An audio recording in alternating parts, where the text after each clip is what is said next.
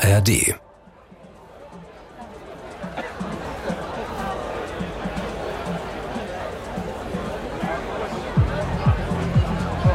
7. Oktober 2023, Israel. Früh am Samstagmorgen. Auf dem Gelände des Supernova Festivals im Süden des Landes legt gerade DJ Artifacts auf und vor ihm tanzen die Massen. 3500 Menschen kampieren hier. Sie kommen aus aller Welt. Auf der Setlist stehen DJs aus Japan, Brasilien, Deutschland und sie sind eine eingeschworene Gemeinschaft. Goa oder Psytrance-Festivals wie dieses mit ihrem Love, Peace and Harmony Anspruch ziehen eine bestimmte Szene an, die sich immer wieder trifft. Das ist kein Festival mit grimmigen Ordnern und T-Shirt-Ständen, das ist eher eine Art Hippie-Rave-Familientreffen. Unter den bunten Kuppeln aus Sonnensegeln haben sie die ganze Nacht getanzt. Der Höhepunkt bei Psytrance-Festivals wie diesem ist es, gemeinsam den Sonnenaufgang zu erleben. Und jetzt, um kurz nach sechs, ist sie schon fast zu sehen. Die Trance-Musik lullt alles ein. Die bunten Kuppeln auf dem sandigen Boden, die vielen Menschen. Auf den Handyvideos sieht man sie später in goldenes Licht getaucht. Und man sieht noch etwas. Auf manchen Videos ist in der Distanz am Himmel etwas Merkwürdiges zu sehen. Dunkle Formen, die in einer Art Geschwader vom Himmel schweben. Das Festival liegt nur ein paar Kilometer von der Grenze zum Gazastreifen entfernt.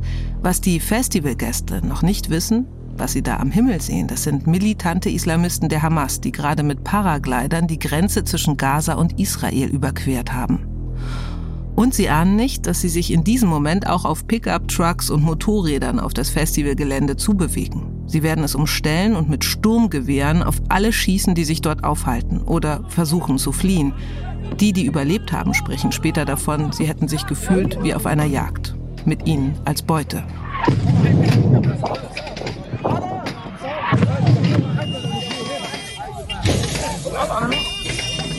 Auf dem Festivalgelände werden später etwa 260 Leichen geborgen. Und es ist nur ein Teil des größten Angriffs auf Israel durch die Hamas, den es je gab, der Operation Al-Aqsa Flood. Die Terrormiliz zündet am frühen Morgen tausende Raketen aus dem Inneren des Gazastreifens auf den Süden Israels. Und fast zeitgleich durchbrechen die Terroristen die Grenze. Sie greifen 22 Orte an, töten etwa 1400 Menschen, die meisten von ihnen Zivilisten und über 200 werden in den Gazastreifen verschleppt und dort als Geiseln gefangen gehalten. Die israelischen Streitkräfte trifft das alles völlig unvorbereitet. Viele Israelis haben am 7. Oktober etwas verloren, von dem sie dachten, dass es wirklich immer beständig da ist, nämlich Sicherheit. Dieses tiefe Gefühl in unserem Land kann uns so etwas nicht passieren von diesem Ausmaß. Das ist tief erschüttert tief erschüttert ist auch der Glauben in die eigene Armee und in die eigenen Nachrichtendienste. Wie kann denn das sein, dass das unbemerkt ist? Und wie kann das denn sein, dass das nach einem Niedergemetzel und nicht nach einem Gefecht aussieht? Stundenlang keine Sicherheitskräfte, keine Armee, keine schwer bewaffnete Polizei zu haben, die die Opfer der Massaker retten kann, das hat mich völlig überrascht. Nein, das hat mich schockiert.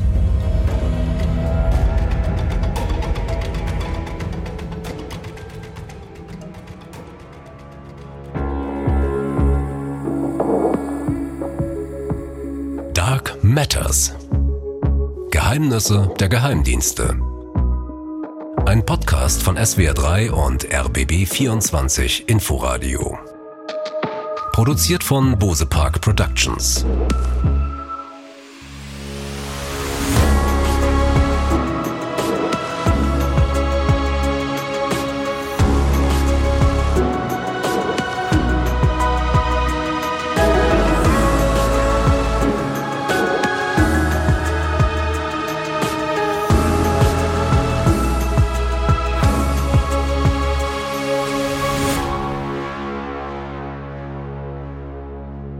Ich bin Eva Maria Lemke und ihr hört Dark Matters, Geheimnisse der Geheimdienste.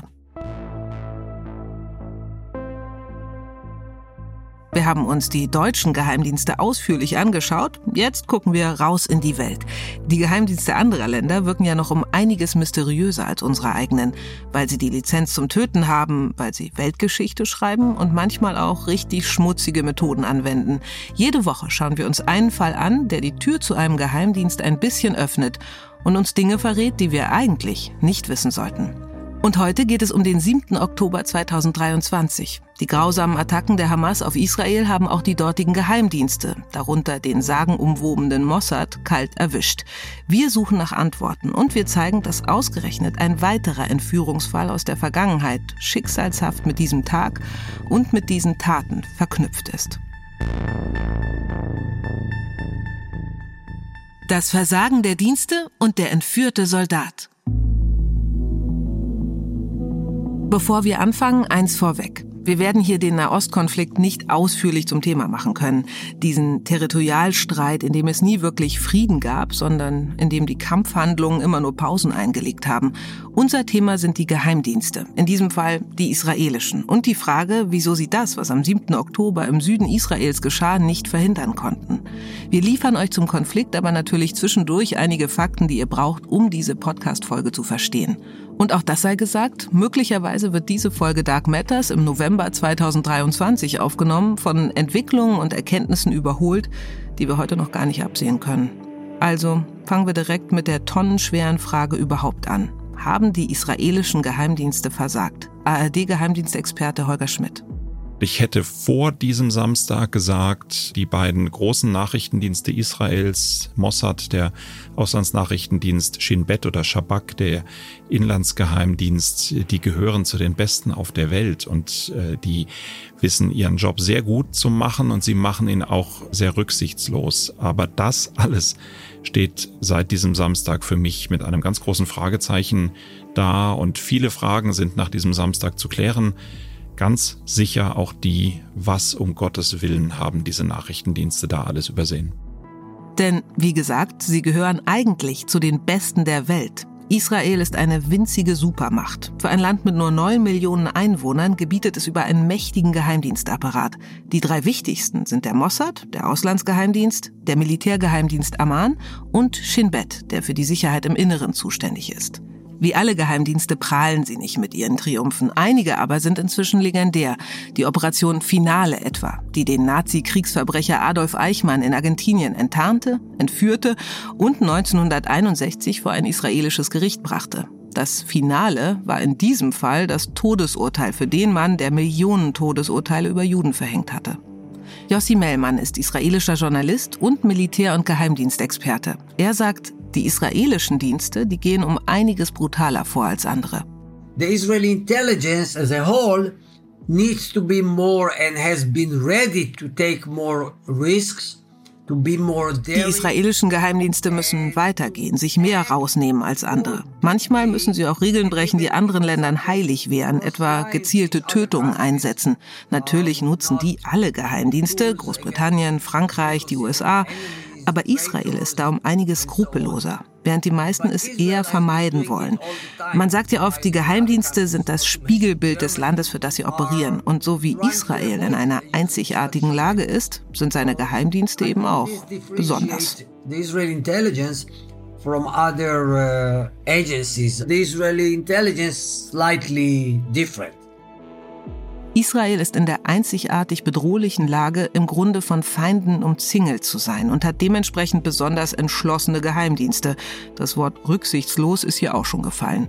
Und die können sich außerdem auf eine ganz besondere Stärke verlassen. In Israel leben so viele Nationalitäten zusammen, dass sich immer jemand findet, der perfekt Farsi redet oder Deutsch mit bayerischem Akzent.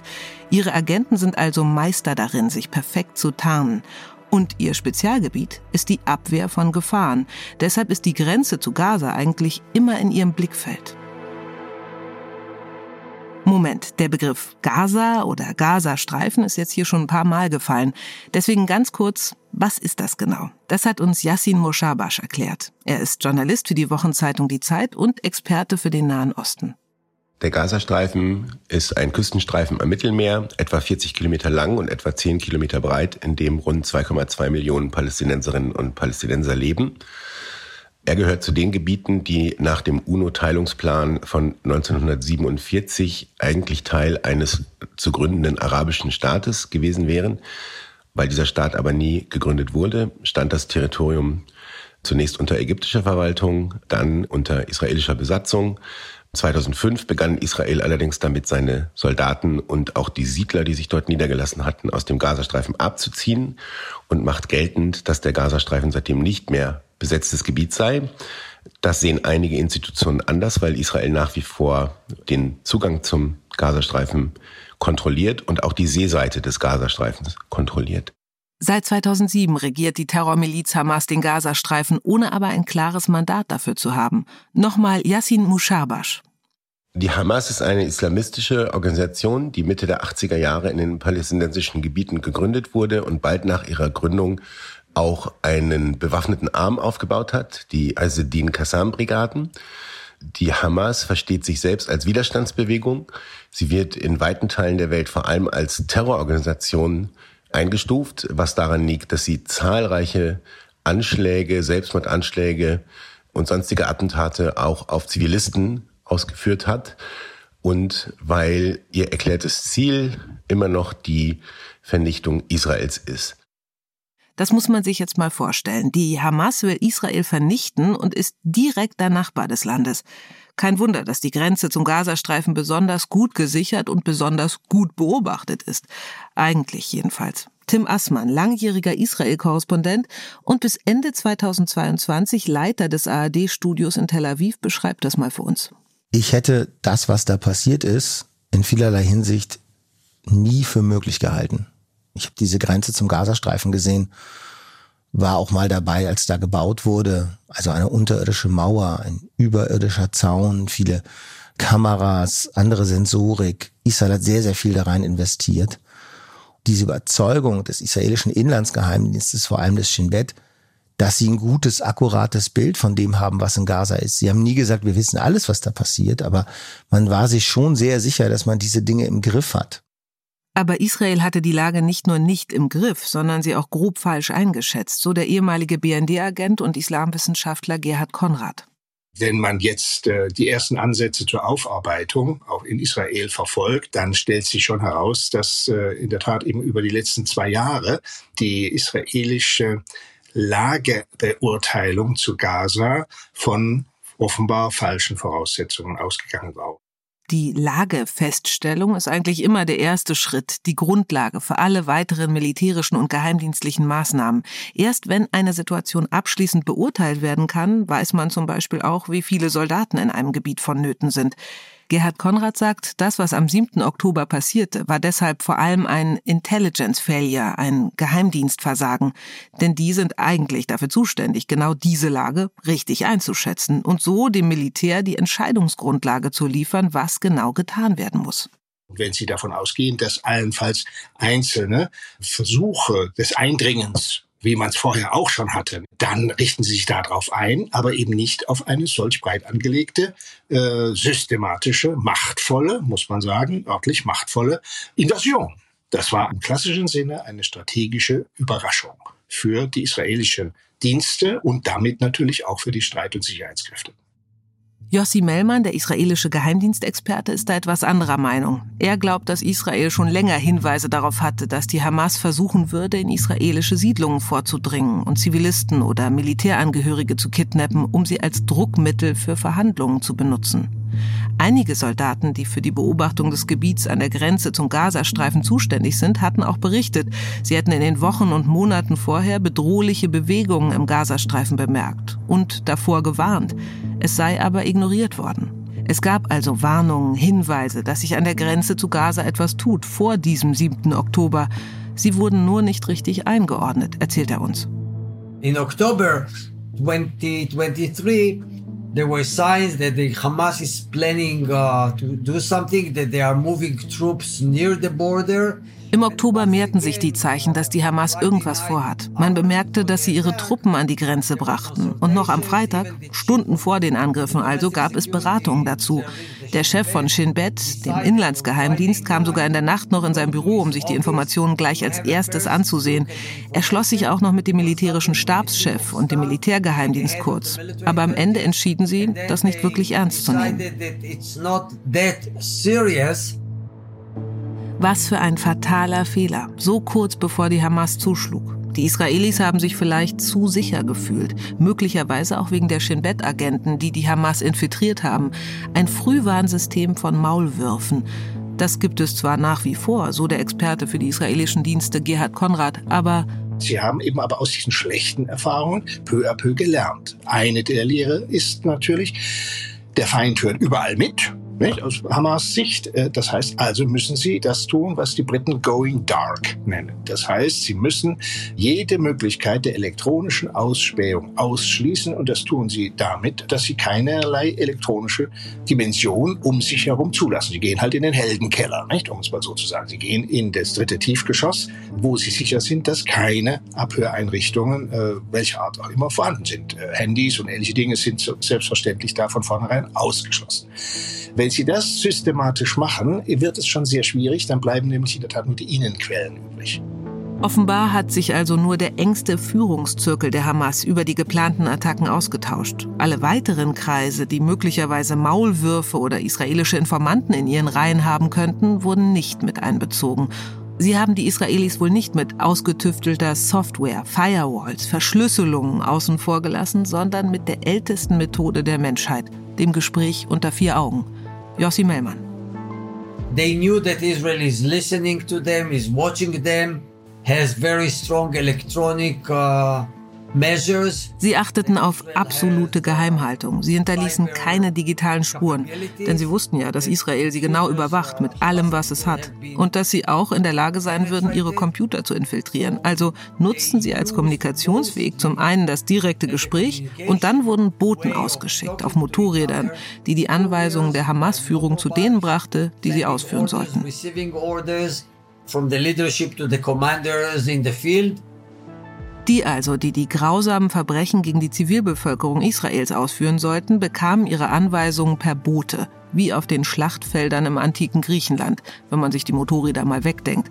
Und noch etwas gab es, das die israelischen Dienste wie auch die Sicherheitskräfte, die dem kilometerweiten Vordringen nur wenig entgegensetzen konnten, förmlich überrumpelte dass sich diese kleinen Terroreinheiten aus Pickups und Motorrädern, die bald darauf durch die Grenze brechen würden, so gut im Land auskennen würden, dass sie so genau wussten, wo sie so schnell wie möglich so viele wehrlose Menschen wie möglich auffinden können.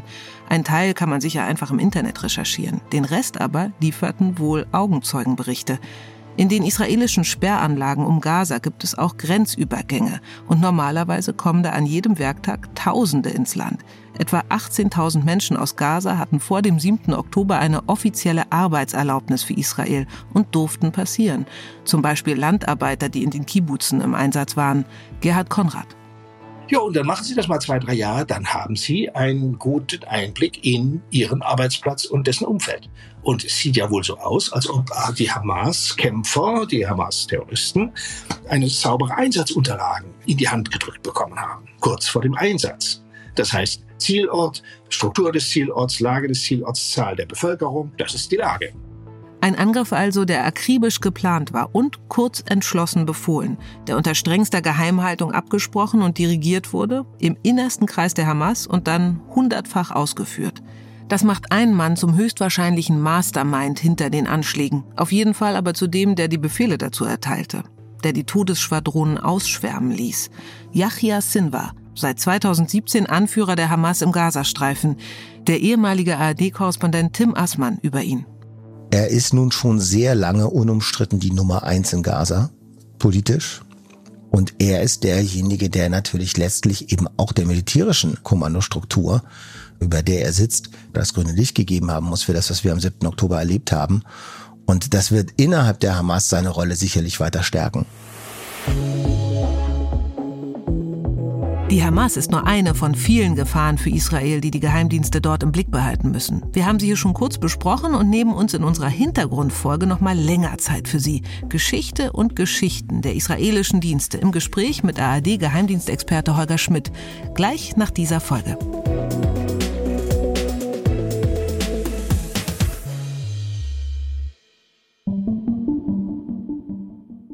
Wenn der 7. Oktober Israels 9-11 war, dann ist Yahya Sinwar ihr Osama bin Laden. der, den sie unbedingt dafür zur Rechenschaft ziehen wollen, der Terrorpatron. Sinwar gehört zu den Hardlinern innerhalb der Hamas und er trägt seinen Spitznamen nicht zu Unrecht, der Schlechter von Khan Yunis. Khan Yunis, so heißt eine Stadt im südlichen Gazastreifen. Lange Zeit war es Sinwars Auftrag, innerhalb der Hamas für Sicherheit zu sorgen. Dazu gehörte auch, vermeintliche Kollaborateure oder Spione auszuschalten. Dass er bis in die höchsten Ränge der Hamas aufsteigen konnte, dass er, der verurteilte Mörder, überhaupt auf freiem Fuß war, das hat ausgerechnet mit einem weiteren Entführungsfall zu tun. Und möglicherweise war dieser erste Fall, der Sinwar freipresste, die Blaupause für das, was die Hamas am 7. Oktober tat.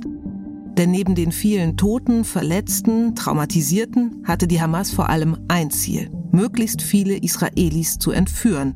Also, um zu verstehen, wie das alles zusammenhängt, gehen wir zurück in den Juni 2006. In den frühen Morgenstunden arbeiten sich sieben militante Palästinenser der Hamas in einem schmalen Tunnel unter der Grenze zu Gaza in Richtung Israel vor – Dort angekommen, steigen sie schwer bewaffnet aus dem Tunnel und greifen sofort einen Panzer an, der auf dem Kontrollpunkt der israelischen Armee steht. Der Wachposten liegt ganz im Süden des Landes, da wo Ägypten, Israel und der Gazastreifen aufeinandertreffen. Schüsse fallen. Zwei israelische Soldaten werden ermordet, ein dritter verletzt und von den Angreifern entführt. Er ist noch sehr jung, Wehrdienstleistender bei der Panzereinheit. Sein Name? Gilad Shalit. Er wird in den darauffolgenden Monaten und Jahren tausendfach in den Nachrichten zu hören sein. Tim Assmann hat viele Jahre für die ARD aus Israel berichtet und kennt den Fall sehr genau. Also wenn der Name Gilad Shalit fällt, dann habe ich tatsächlich als erstes keinen Gedanken, sondern ein Bild. Von einem jungen Mann, einem sehr jungen Mann, wo man manchmal auch das Gefühl hatte, Mensch, wie alt ist der? 12, 15, ja? Äh, mit etwas hohlen, spitzen Gesichtszügen, kurzen Haaren, einer Brille, der einen anguckt. Man konnte in dieser Zeit zwischen 2006, als die Entführung war, bis dann eben 2011, konnte man eigentlich Israel sehenden Auges nicht besuchen, ohne Gilad Shalit zu sehen. Das Foto des jungen Mannes ist überall. Es hängt als Poster an Autobahnbrücken, an Hauswänden und wird auch immer wieder im Fernsehen gezeigt. Gilad Shalit, der das Glück hatte, diesen Angriff zu überleben und das Unglück verletzt und dann verschleppt zu werden. Die Terroristen nehmen ihn mit sich, wie sie gekommen sind, durch das Tunnelsystem zurück nach Gaza. Israelische Geisel verschleppt in den Gazastreifen, das erinnert sehr an den 7. Oktober und auch das sagenumwobene Tunnelsystem der Hamas spielt heute wieder eine Rolle in dem Häuserkampf, den sich die israelische Armee nach den Anschlägen mit den Hamas-Terroristen in Gaza liefert. Denn die Festungen der Hamas sind zum größten Teil unterirdisch. Die Tunnel sollen mehrere hundert Kilometer lang sein, manchmal dicht unter der Erde verlaufen, andernorts bis zu 60 Meter tief. Die Israelis nennen dieses Tunnelsystem die Metro Gazas. Angeblich bietet es Unterschlupf für Zehntausende Terroristen und genug Platz für Waffen, Munition, Treibstoff, Nahrung und Medikamente, um wochenlange Kämpfe auszufechten. Diese Tunnel verbinden Gebäude und sie überwinden vielerorts die Grenze. Die israelische Armee hat in den vergangenen Jahren auch mal wieder Tunnel entdeckt und gesprengt. Das heißt, die Hamas hat immer wieder versucht, eben über Tunnel quasi nach Israel zu gelangen, dort Anschläge und so weiter durchzuführen. Das aber damals war nun mal das erste Mal, dass es nach langer, langer Zeit wieder gelungen ist, einen israelischen Soldaten zu entführen. 1994 hat es die Hamas schon einmal geschafft, einen israelischen Soldaten zu entführen, nach Sean Waxman. Und es endete tragisch. Als eine Eliteeinheit der IDF, der israelischen Streitkräfte, versuchte ihn zu befreien, wurde er von seinen Entführern erschossen. Zwölf Jahre später also ist es Gilad Shalit, den sie in ihrer Gewalt haben. Die Hamas weiß, wie wertvoll ein lebender Soldat für sie sein könnte. Sie stellt sofort die ersten Forderungen. Die Freilassung palästinensischer Gefangener. Der Druck im Land auf die Regierung, dem nachzugeben, ist groß. Ein Soldat zu sein, das hat in Israel, diesem Land, das ständig in seiner Existenz bedroht ist, eine besondere Bedeutung und eine, die wirklich alle nachvollziehen können. Die Armee ist da einfach etwas, das sehr viel stärker als zum Beispiel bei uns natürlich für jeden eine Rolle spielt. Männer müssen drei Jahre zur Armee. Frauen müssen zwei Jahre zur Armee. Nahezu jeder in Israel hat Wehrdienst gemacht. Das ist natürlich etwas, was verbindet. Fast jede Familie in Israel kann sich vorstellen, wie es für die Schalits sein muss, dass ihr Sohn in Gefangenschaft geraten ist. Die Anteilnahme ist also gewaltig. Und über allem, den besorgten Familien, dem Staat, der seinen Bewohnern so viele Jahre Militärdienst abverlangt, der sie in so große Gefahr bringt, steht ein großer Grundsatz, so Tim Assmann. Es wird keiner zurückgelassen. Das ist ein ganz wichtiges Bekenntnis, was auch seitens der Politik immer wieder formuliert wird. Und selbst wenn euer Sohn irgendwo bei einer Geheimoperation oder bei einem Krieg oder so stirbt, nicht auf israelischem Boden, dann holen, tun wir alles, um seinen Leichnam zurückzubekommen. So it's very, very important. Das ist nochmal Yossi Melman, israelischer Autor, Journalist und Experte für Geheimdienstangelegenheiten. There is a kind of a poster in the office of the chief of staff here in Tel Aviv im Büro des militärischen Stabschefs hier in Tel Aviv hängt ein Plakat. Darauf steht ein Leitspruch des ersten israelischen Ministerpräsidenten David Ben-Gurion. Jede israelische Mutter soll wissen, dass die Armee bereit ist, bis zum Äußersten für ihre Söhne und Soldaten zu gehen. Da merkt man schon, wie wichtig das ist. for its sons or for its soldiers. So it gives you the sense of how important it is die Entführung von Gilad Shalit zieht die Aufmerksamkeit des ganzen Landes auf sich. Es wird alles daran gesetzt, den jungen Mann zurückzubekommen. Eine Befreiungsaktion aber erweist sich als zu risikoreich, so Holger Schmidt, der ARD-Geheimdienstexperte. Es gab mehrere Versuche, es gab mehrere Operationen. Es war aber auch jeweils klar, dass die Situation vor Ort dann immer so sein würde, wenn es nicht gelingt, die Entführer wirklich zu überrumpeln und äh, in einer absoluten Kommandoaktion zu überwältigen, dass dann die Entführer sehr wahrscheinlich auch gar nicht zögern würden, selber eher zu sterben, als äh, Jalit freizugeben oder ihn noch zu töten oder jedenfalls die Angreifer zu töten. Also eine hochgefährliche, hochriskante Operation. Man denke nur an das Schicksal von Nachschon Waxman, den genau so eine Befreiungsaktion das Leben kostete. Also wollen sie es bei Gilad Shalit anders versuchen. Militärisch, weniger gezielt, erzählt der ehemalige ARD-Korrespondent Tim Assmann. Das führte auch sofort zu einer unmittelbaren Bodenoffensive im Gazastreifen im Süden, eine regional begrenzte dort unten, mit dem Ziel, ihn zu finden und zurückzubringen, aber das gelang eben nicht. Der israelischen Regierung bleibt nichts anderes übrig, als sich auf Verhandlungen mit der Terrororganisation Hamas einzulassen. Die fordert, dass palästinensische Häftlinge aus israelischen Gefängnissen freikommen. Aber wie sollen sie sich einigen? Allein schon der Part mit dem an einen Tisch setzen scheint fast unmöglich für beide Seiten. Der jahrzehntelange Konflikt zwischen Israel und den Palästinensergebieten hat tiefe Gräben zwischen beide geflügt, so Tim Assmann. Israelis dürfen nicht mehr ins Land fahren, jüdische Israelis, aus Sicherheitsgründen. Das führt natürlich auch dazu, und Palästinenser fahren ja auch nicht nach Israel, mit Ausnahme derjenigen, die eine Arbeitsgenehmigung haben. Das führt natürlich dazu, dass die beiden sich im Alltag auch überhaupt nicht mehr begegnen und sich total fremd geworden sind. Und wer sich fremd ist, traut natürlich dem anderen auch ungefähr alles zu. Es wäre eben nicht gegangen ohne Vermittler. Ägypten versucht zu vermitteln. Ein jahrelanges Geschachere beginnt. Eine Zeit, in der die Hamas immer höher pokert. Ende 2007, Gilad Shalit ist inzwischen seit knapp eineinhalb Jahren in Gefangenschaft, fordert die Hamas für ihn die Freilassung von 1400 inhaftierten Palästinensern und Palästinenserinnen. Der damalige Ministerpräsident Ehud Olmert lehnt ab, auch wegen der Namen, die da auf der Liste stehen. Populäre Anführer, Menschen, die Israel noch sehr gefährlich werden könnten oder es sogar schon wurden. Also die in Terroranschläge mit tödlichem Ausgang auf israelischer Seite involviert waren. Und wenn man überlegt, solche Leute freizulassen, dann gibt es natürlich Widerstand. Dann melden sich die Familien der damals Ermordeten, der Anschlagsopfer und sagen, Moment, den wollt ihr freilassen? Und natürlich kommt dann immer wieder der Einwand, der Preis ist zu hoch. Als die Verhandlungen stocken und in Israel ein wegweisender Machtwechsel stattfindet, 2009 kommt Benjamin Netanyahu an die Macht, wird die Freilassung Gilad Schalits zur Priorität. Und Deutschland kommt ins Spiel. Man brauchte noch einen mehr, der eben wirklich von beiden Seiten so gar keinen Hauch der Parteinahme hatte. Und das war also nicht im Verdacht stand hier irgendwie einer Seite und so weiter. Und das war Deutschland. Das und so weiter heißt in dem Fall Folgendes. Die Israelis können sich sicher sein, dass die Deutschen in ihrem Sinne handeln, weil, ihr wisst es wahrscheinlich mittlerweile alle, die Sicherheit Israels deutsche Staatsräson ist. Also es gibt im Grunde nichts Wichtigeres. Und auch innerhalb der Hamas gilt Deutschland als vertrauenswürdiger Verhandlungspartner. Und Mr. Hisbollah persönlich übernimmt die Verhandlungen. Ich hatte eben diesen Namen Mr. Hisbollah. Das ist Gerhard Konrad. Ihn haben wir in diesem Podcast schon einige Male gehört. Er ist Nahostexperte, Agent und damals leitender Vermittler im Verhandlungsteam des BND. Er hatte schon im Libanonkrieg 2006 zwischen Israel und der Hisbollah erfolgreich vermittelt. Und jetzt wird aus ihm Mr. Hamas, in den israelischen Medien zumindest. Gilad Shalit ist inzwischen seit drei Jahren in Gefangenschaft. Alle Hoffnungen liegen nun auf Gerhard Konrad. Er reist für die Verhandlungen nach Gaza und sagen wir mal so, er nimmt kein Taxi vom Hauptbahnhof. Man fährt auch nicht einfach durch, sondern checkt vor jeder Überquerung des schwer bewaffneten Grenzpostens erstmal die Lage. Codeworte inklusive.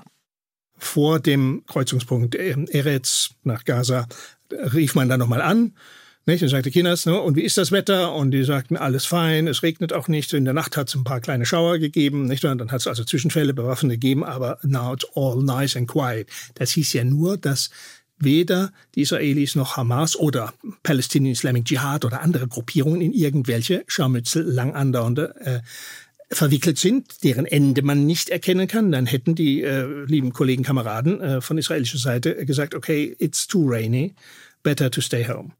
Man merkt es hier schon. Gerhard Konrad ist einer, der einen gewissen Stil oder auch Manieren hat. Und so einer macht sich gut in diesem festgefahrenen Moment der Verhandlungen. Gleich zu Beginn gelingt ihm etwas, das es in den drei Jahren seit der Entführung noch nicht gab. Er bekommt ein Proof of Life, ein Lebenszeichen von Shalit als Videoclip. Shalom. Die Hamas liefert ein Video, auf dem Gilad Shalit mit einer tagesaktuellen Zeitung zu sehen ist und ruhig davon spricht, dass er hofft, bald wieder frei zu sein. Ein großer Erfolg für den Vermittler. Und auch die Hamas selbst hat damit etwas bewiesen. Wir können auch miteinander zu bestimmten Ergebnissen kommen und die dann tatsächlich auch umsetzen. Der Preis dafür war natürlich eine massiv aufgewertete und ermutigte Hamas auf der einen Seite und ein natürlich äh, öffentlich unter erheblichem Leistungsdruck stehende äh, israelische Regierung. Die sagen, nur das Kind, der Junge, da seht ihn jeden Tag als lebenden Vorwurf.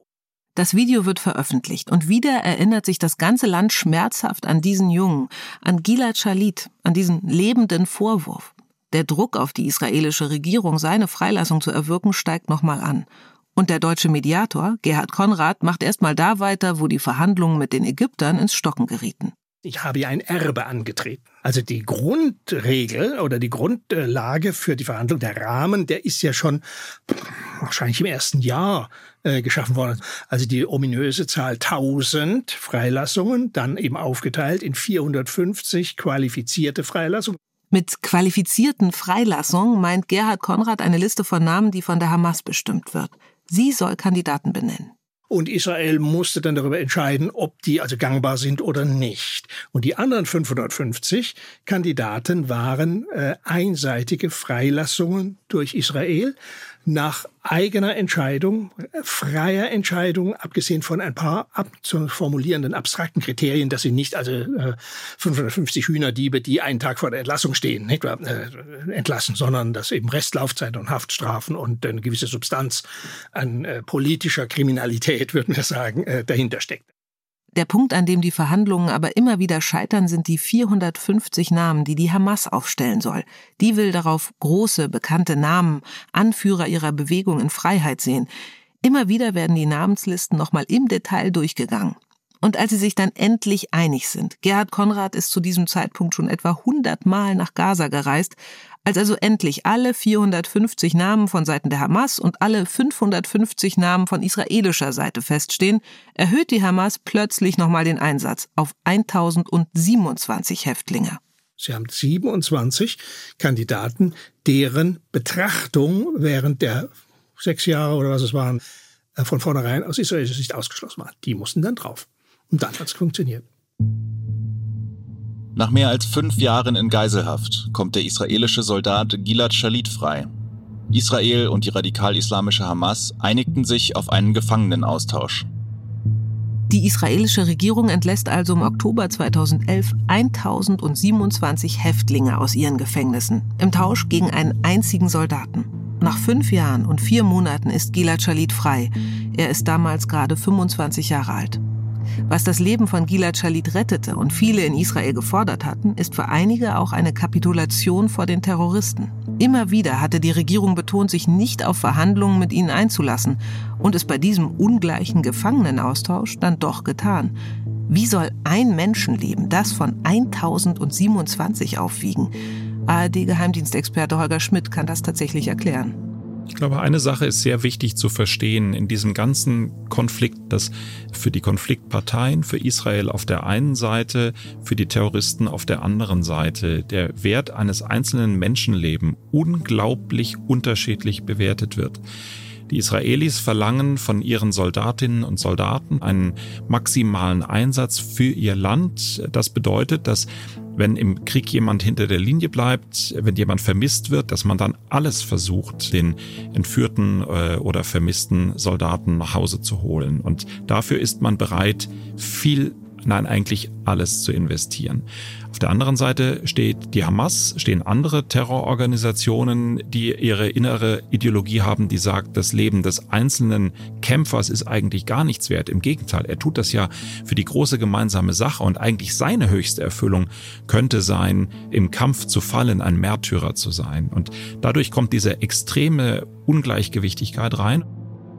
Und einer dieser 1027 freigelassenen Häftlinge ist ausgerechnet der Mann, der zwölf Jahre später für den grausamsten Terrorakt auf Israel verantwortlich sein wird, den es je gab.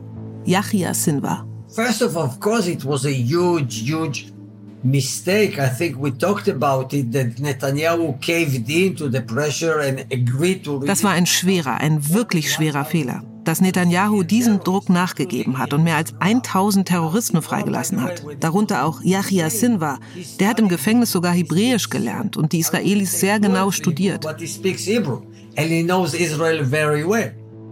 Yossi Mellmann beschreibt hier etwas, das Yahya Sinwar auch selbst mal gesagt hat. Dass das Gefängnis, die Haftzeit in Israel, ihn nur noch entschlossener gemacht hat, gegen diesen Staat und gegen seine Bewohner vorzugehen.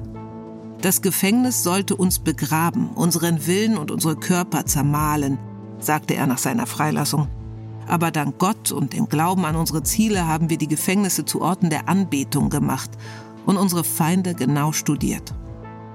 Und noch etwas wird sich Yahya Sinwar in dieser Haftzeit und mit dieser Freilassung genau eingeprägt haben, wie wahnsinnig erpressbar Israel ist, wenn Geiseln genommen werden.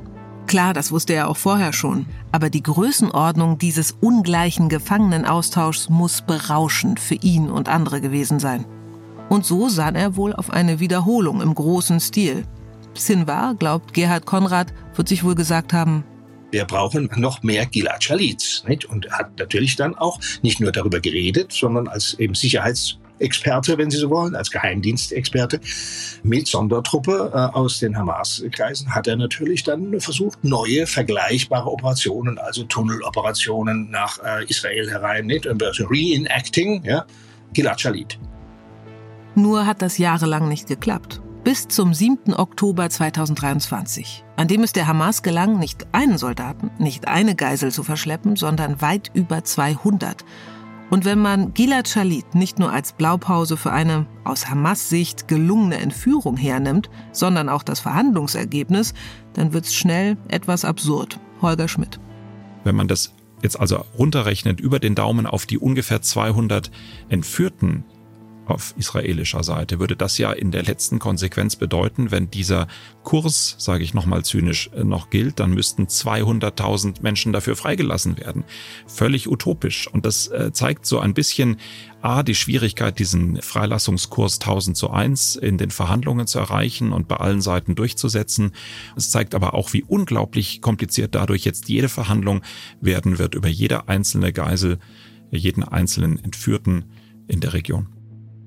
Eine Wiederholung eins zu eins wird tatsächlich schwierig, denn nach dem kontroversen Gefangenenaustausch für Gilad Shalit wurde eine Parlamentskommission eingesetzt. Der israelische Staat hat sich für einen solchen Fall neue Regeln gegeben, sagt Gerhard Konrad. Es gibt äh, Richtlinien, Leitlinien, Empfehlungen, in denen also solche disproportionalen Deals von vornherein ausgeschlossen werden. So, Papier bekanntlich ist geduldig. Aber es ist klar, äh, so ohne weiteres wird es eine Wiederauflage dieser Austauschrelation nicht geben. Deswegen wird auch das Ziel gewesen sein, deutlich mehr Geiseln in die Hand zu bekommen. Und da brauchen Sie nicht eins zu tausend, da machen Sie eben eins zu hundert. Doch ob und wann es zu solchen Verhandlungen überhaupt kommt, ist in der aktuellen Lage noch völlig unklar. Erstmal hat Israel ein anderes Hauptziel, so Yossi Mellmann. Das Augenmerk liegt erstmal darauf, der Hamas so viel Schaden wie möglich zuzufügen und wenn möglich auch die Hamas als Regierung und als Militärmacht zu stürzen und sich gleichzeitig um die Entführten zu kümmern. Wie schon erwähnt, wir haben diesen Podcast Mitte November 2023 veröffentlicht. Wir wissen also nicht, wie sich der Konflikt weiterentwickelt. Es hat aber viel damit zu tun, dass vor zwölf Jahren ein junger Wehrdienstleistender ohne es zu wollen dafür sorgte, dass sich 1027 Gefängnistüren öffneten und so nicht nur entschlossene Islamisten freikamen, sondern sich auch die Vorstellung zementiert hat, dass Geiselnahmen eine extrem effektive Waffe im Kampf gegen Israel sind, weil sie diesen Staat, der seinen Bürgern Schutz versichert, in gewaltige Gewissenskonflikte stürzt. Nochmal zurück zu der Frage, die uns von Anfang an beschäftigt hat. Wie das passieren konnte, das schlimmste Massaker in der Staatsgeschichte Israels – Trotz der Warnungen der Soldaten, die die Aufgabe hatten, das Grenzgebiet zu beobachten. Trotz der Geheimdienste, die als die besten der Welt gelten.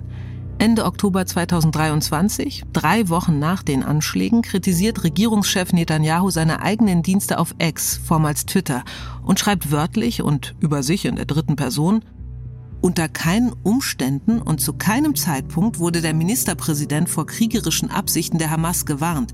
Im Gegenteil, alle Sicherheitsvertreter einschließlich des Militärgeheimdienstchefs und des Chefs von Shin Bet waren der Einschätzung, dass die Abschreckung gegen die Hamas wirkt und diese eine Verständigung anstrebt. Kurz zuvor kursierte nämlich die Vermutung, Netanyahu habe von der herannahenden Gefahr gewusst, sei vom Militärgeheimdienst und Shin Bet vor einer wachsenden Kriegsgefahr gewarnt worden. Es soll sogar Briefe geben, die das dokumentieren.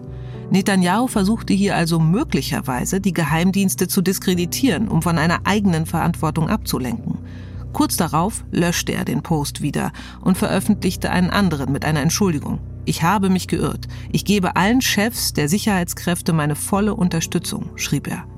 Eine kurze Episode, die schon zeigt, wie schwer es werden wird, wirklich jemanden zu finden, der ehrlich erklärt, was da so gewaltig schiefgelaufen ist. Aber die auch zeigt, dass zumindest ein Raunen durch den Militär- und Sicherheitsapparat gegangen sein muss über die wachsende Gefahr und dass irgendjemand ihm im entscheidenden Moment keinen Glauben schenkte. Das sind, neben dem schicksalshaften Gefangenenaustausch gegen Gilad Shalit, nur zwei der vielen Vorgeschichten zu diesem 7. Oktober. Aber sie erklären einiges von dem, was für die meisten unbegreiflich ist. Tim Assmann, der langjährige Israel-Korrespondent, hat hier das letzte Wort.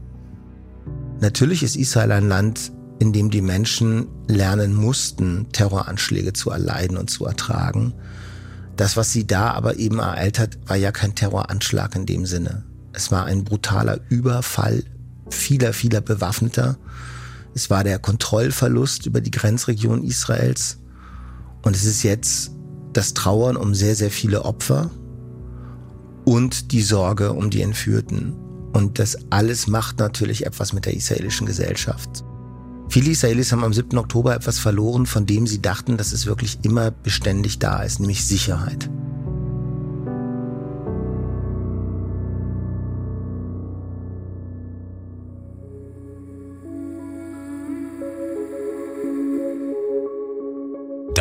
Matters. Geheimnisse der Geheimdienste. Ein Podcast von SWR3 und RBB24 Inforadio. Produziert von Bose Park Productions. Und in der nächsten Folge Dark Matters erzählen wir die irre Geschichte von Ayman Dean, die beginnt, als er Mitglied bei Al-Qaida wurde, von Osama bin Laden persönlich aufgenommen und über den der MI6, der Auslandsgeheimdienst der Briten, sagen wird, er habe neun Leben. Die Geschichte des Mannes, den sie Katze nannten, nächste Woche bei Dark Matters. Und jetzt noch ein Tipp zum Weiterhören. Wenn ihr euch für China interessiert und mehr wissen möchtet über Land und Leute, dann abonniert doch den ARD-Podcast Welt macht China. Da tun sich regelmäßig aktuelle und ehemalige KorrespondentInnen der ARD mit China-Experten zusammen. Und es geht um, naja, eigentlich alles, was wichtig ist. Politik, Wirtschaft, Kultur, chinesisches Essen natürlich, Fußball oder auch die Klischees, die wir in Europa so im Kopf haben, wenn es um China geht. Welt macht China findet ihr überall, zum Beispiel in der ARD-Audiothek. Moderation ich, Eva Maria Lemke. ARD-Geheimdienstexperten Michael Göttschenberg und Holger Schmidt. Und ein besonderer Dank an Jossi Mellmann, Tim Assmann und Gerhard Konrad.